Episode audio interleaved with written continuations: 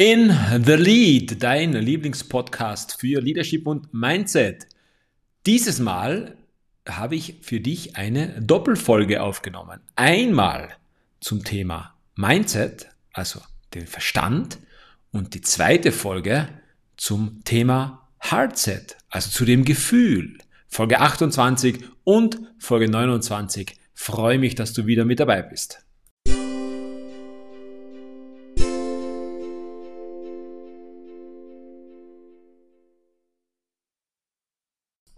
Der Verstand. Was ist der Verstand? Der Verstand ist das Vermögen, Begriffe zu bilden und diese zu wahren Urteilen zu verbinden. Verstand hat sehr oft auch etwas mit Vernunft zu tun, muss jedoch von der Wahrnehmung unterschieden werden. Verstand ist auch gleichzeitig das Denken und wenn der Verstand fehlt, dann kommt der Instinkt zum Vorschein. Je höher der Verstand, desto höher ist auch die Position in der Rangordnung. Das heißt, wir Menschen haben sehr viel Verstand, sehr viel Vernunft und dadurch ist unsere Position in der Rangordnung auch sehr hoch. Viele andere Lebewesen, die zum Beispiel in einem Volk leben, Bienen, Ameisen, haben mehr Instinkt, agieren und reagieren viel mehr nach deren Instinkt, da der Verstand nicht so ausgeprägt ist wie bei uns Menschen. Die Vernunft ist dem Verstand sogar übergeordnet. Vernünftig sein ist eine Eigenschaft, die ausschließlich uns Menschen zugesprochen wird. Das Gegenstück zum Verstand ist unser Gefühl. Und das werden wir in diesen beiden Podcast-Folgen besprechen. Folge 28. In dieser Folge geht es vorwiegend um den Verstand und in Folge 29 der nächsten Folge geht es um das Gefühl. Der Verstand hilft uns, Dinge zu verstehen. Wenn wir etwas hören, wenn etwas gesprochen wird mit uns, dann kann der Verstand das Gesprochene verarbeiten und wir verstehen es. Genauso, wenn wir Dinge erklärt bekommen oder wenn wir andere Sachen sehen, dann verstehen wir das.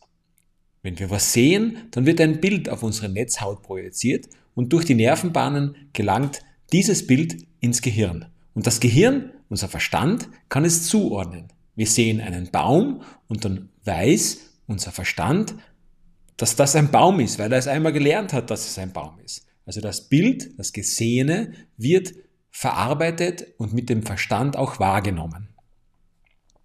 Der Verstand ist niemals im Jetzt. Er ist entweder im Morgen oder im Gestern. Im Jetzt setzt der Verstand aus. Das merken wir zum Beispiel in extremen Glücksmomenten oder in Gefahrensituationen. Im Jetzt geschieht das Leben, doch der Verstand ist entweder im Nachhinein, in der Vergangenheit oder schon in der Zukunft. Er versucht uns oft ein Bild in der Zukunft zu zeichnen, zu prognostizieren oder er hält uns immer wieder Dinge vor, die in der Vergangenheit passiert sind und paart sie auch mit deren Konsequenzen, die es damals aus diesen Sachen gegeben hat. Leider haben wir es oft verlernt, im Jetzt zu leben. Da der Verstand so stark ist, viel, viel stärker als die Emotion, leben wir sehr oft im Morgen, können den Moment jetzt kaum genießen und denken schon darüber nach, was wir noch alles zu tun haben. Stell dir vor, du fährst mit dem Auto und bist um, am Weg zu einem Termin, du bist mit dem Gedanken vielleicht schon im Termin oder du telefonierst oder hörst dir etwas an. Doch das Autofahren, das eigentliche Jetzt, das Autofahren wird vernachlässigt.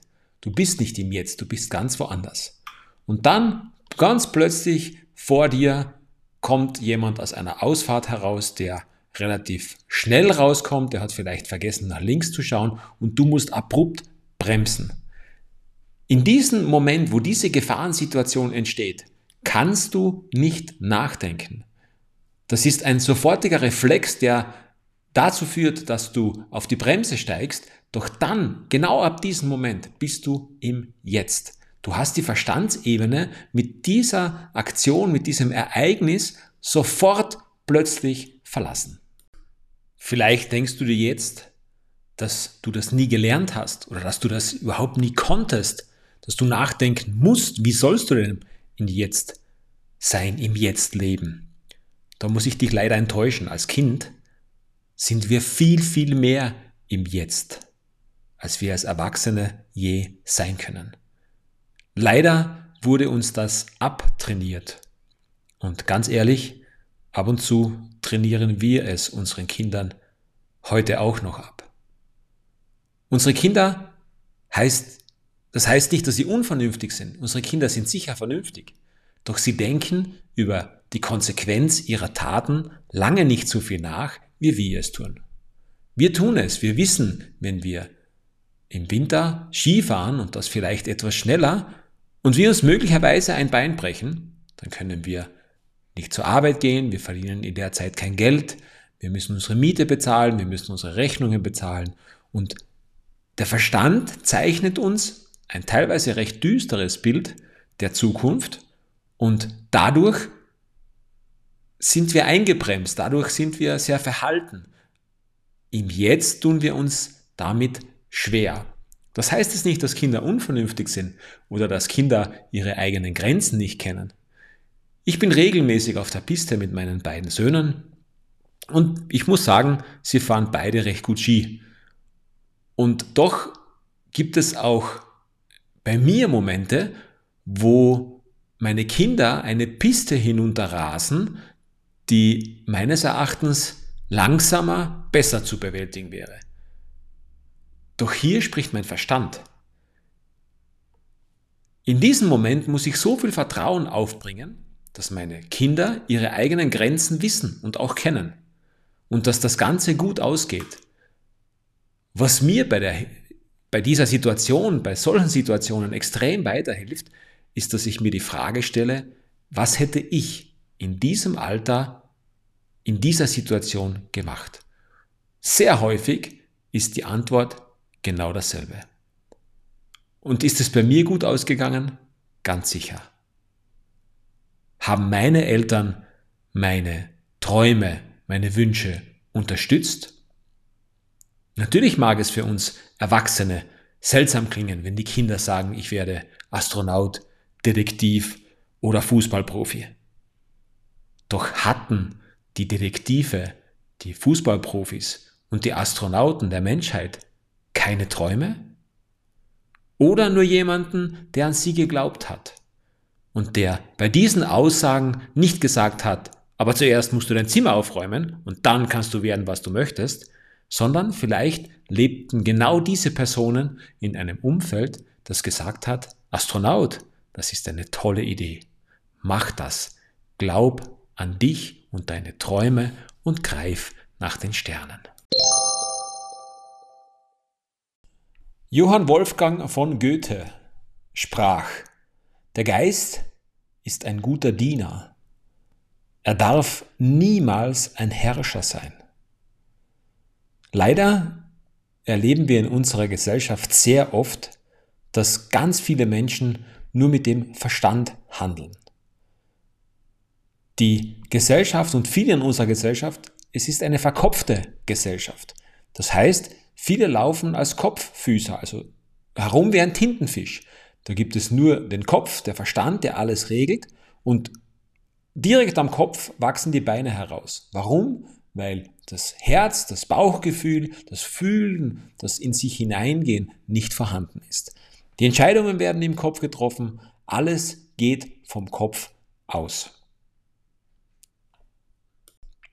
Menschen, die nur nachdenken und wenig Gefühle zulassen, wirken oft als sehr kalt, als sehr berechnend, als sehr hart. Sie können auch mit ihren eigenen Gefühlen nicht, nichts anfangen. Wie sollen sie denn dann mit den Gefühlen anderer Menschen etwas anfangen können? Probleme, die entstehen, können nie auf der Ebene gelöst werden, auf der sie entstanden sind. Und genau das ist ein springender Punkt.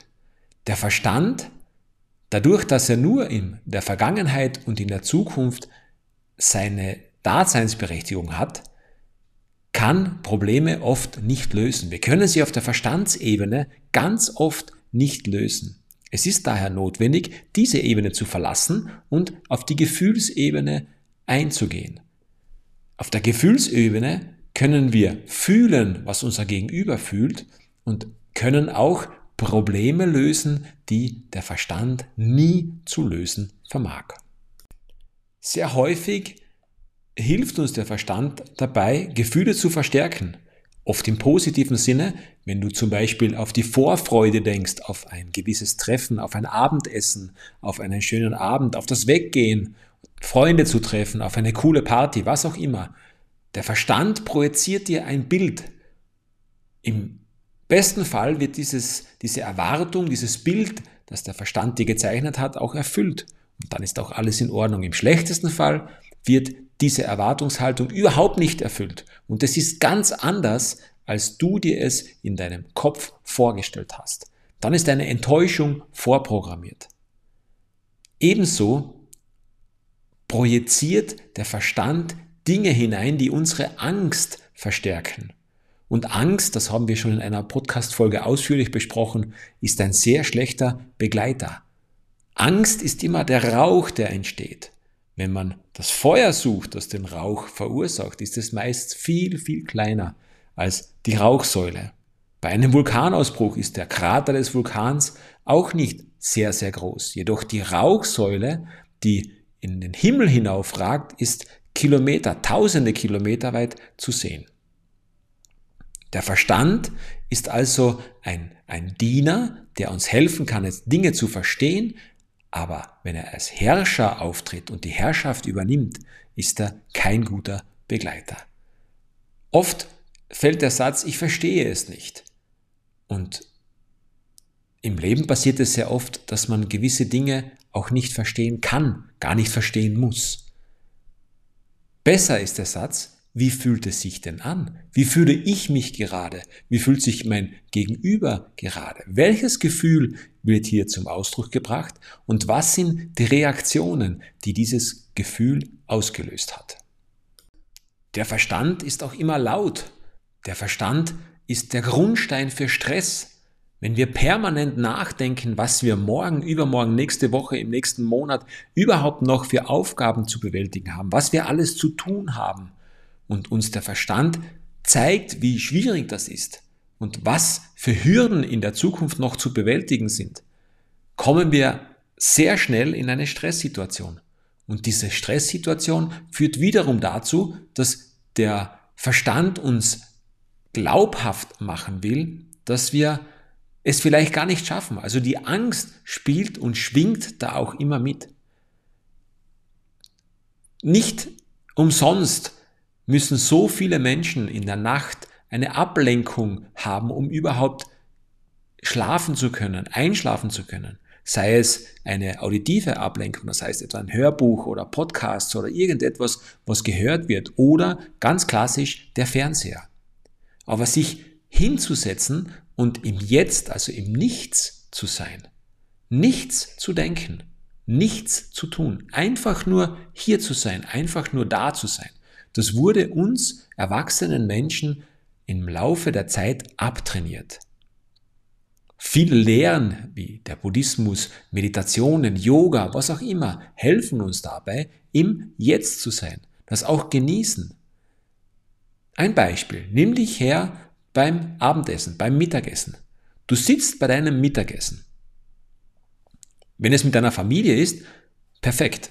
Aber stell dir vor, du sitzt alleine, hast eine halbe Stunde Mittagspause und sitzt alleine in einem Restaurant und isst zu Mittag. Schaust du die Zeitung? Schaust du in dein Handy? Bist du irgendwo auf Social Media unterwegs? Oder kannst du gerade mit beiden Beinen am Boden beim Essen sitzen und dich zu 100% auf dein Essen konzentrieren? Auf das Hühnchen, auf die Soße, auf den Reis, auf die Kartoffel, auf die Beilage, auf den Salat. Und wenn das fertig ist, vielleicht auf den kleinen Nachtisch. Aber kannst du in diesen wenigen Minuten wirklich nur im Jetzt, also hier wirklich bei deinem Essen sein? Bitte probier das einmal aus und du wirst merken, das ist gar nicht so einfach. Ohne Ablenkung genau das zu tun, was gerade im Jetzt passiert, nämlich Essen. Du wirst viel bewusster essen, du wirst merken, dass das Essen auch viel, viel besser schmeckt. Und eines kommt noch hinzu. Du wirst nicht nebenbei unkontrolliert das Essen in dich hineinschlingen, sondern es ist ein Genussmoment. Denn wenn du auf Facebook stöberst, bist du in Facebook und das Essen geschieht nebenbei.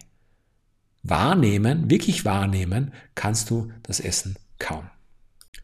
Genau das ist häufig ein Grund für Übergewicht.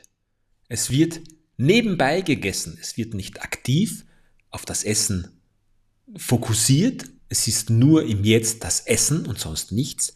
Nein, es wird nebenbei und meist viel zu viel in sich hineingestopft und dann ist der Grundstein für das Übergewicht gelegt.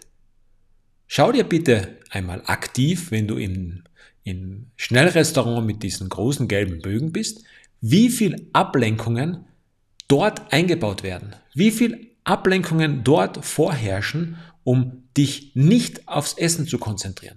Wenn du dich dort hinsetzt und dein Essen mit, mit 100% deiner Sinne wahrnimmst und vielleicht ein wenig im Essen herumstocherst, kann dir schneller passieren, dass der, dir der Appetit vergeht. Hingegen, wenn du von einem Monitor abgelenkt bist, der dir das Gefühl von Frische, von Salat, von Wassertropfen, die über den Salat rinnen, ähm, suggeriert wird, dass dein Essen frisch und schmackhaft und gut ist. Und wenn du nicht dein Essen vorher betrachtest, bevor du reinbeißt, spielt dir dein Verstand einen Streich. Er suggeriert dir, dass du was Gutes und Gesundes isst. Leider ist das Gegenteil der Fall.